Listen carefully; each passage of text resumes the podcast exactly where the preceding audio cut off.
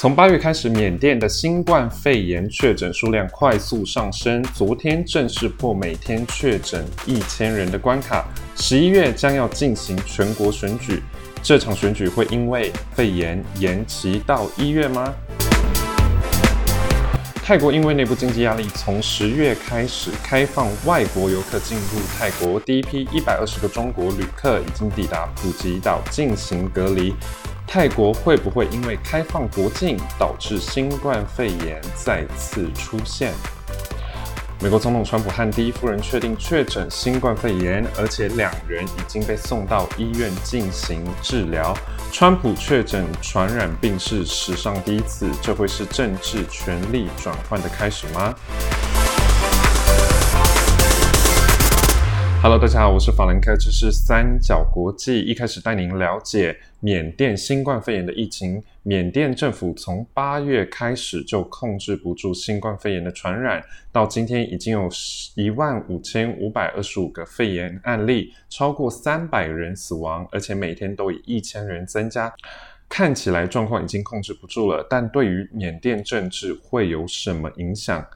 缅甸在今年十一月八日将举行全国选举，距离上一次是五年前，在二零一五年的史上第一次全国普选。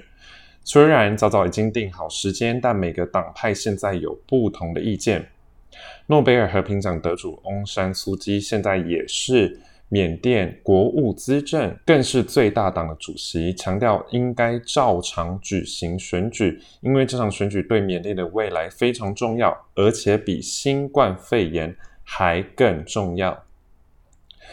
但是反对党完全持不同的意见，而且尝试把全国选举从十一月延期到一月，但在缅甸的宪法中是没有条文允许延期全国选举的。因为新冠肺炎，为了全国人民的身体健康延期选举，好像非常合理。但事实上，反对党很着急，急着想办法拖住选举的举行。因为现在翁山苏姬的民调还是领先。有个缅甸观察者和我说，其实翁山苏姬这次应该还是会取得在议会中多数的席次，但不会像二零一五年那样的大赢特赢。当年翁山苏苏基在上下议院都取得过半的席次，但他从二零一五年上任国务资政后，被批评没办法停止迫害罗兴亚人，经济成长缓慢，且今年无法控制新冠肺炎病毒的散布。在选举之前，党内支持他的领袖也纷纷离开自主政党，对他来说，在这场论局中又失去帮助他的左右手。那这场缅甸政治的 drama 会如何发展呢？这几个礼拜我们就会知道答案。跟缅甸非常惨的状况比起来，泰国政府将新冠肺炎控制得非常好，本土已经三个月没有案例了。但因为肺炎疫情，泰国非常重要的旅游业业者大部分都撑不下去。所以，泰国政府决定开放国境，让国外游客进入市场消费。第一批是来自中国一百二十名的旅客，已经抵达普吉岛进行隔离。他们来泰国七十二小时之前，需要先在本地国测试新冠肺炎为阴性，才可以前往泰国到饭店里进行十四天的隔离。根据规划，到十一月一日前，将有超过五百个来自中国及欧洲的旅客来泰国消费。泰国疫情中心主任表示，如果这种观光模式并没有带来肺炎传染，他们将缩短隔离天数到七天。但有专家表示，缩短到七天将会造成无法挽回的悲剧。那在这，如果给你选？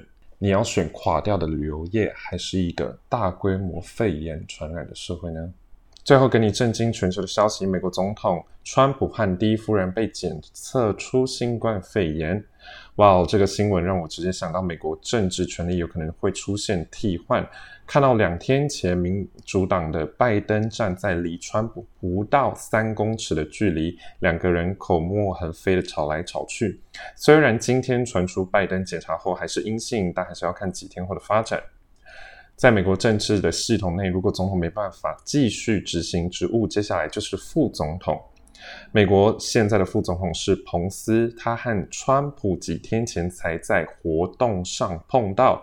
如果彭斯不幸得到肺炎，而且没办法承接职务，就会由反对党民主党的众议院佩洛西议长得到总统的权利。这场美国大戏真的是越来越好看了。当然，在这还是希望美国总统川普和第一夫人能快速的恢复身体健康。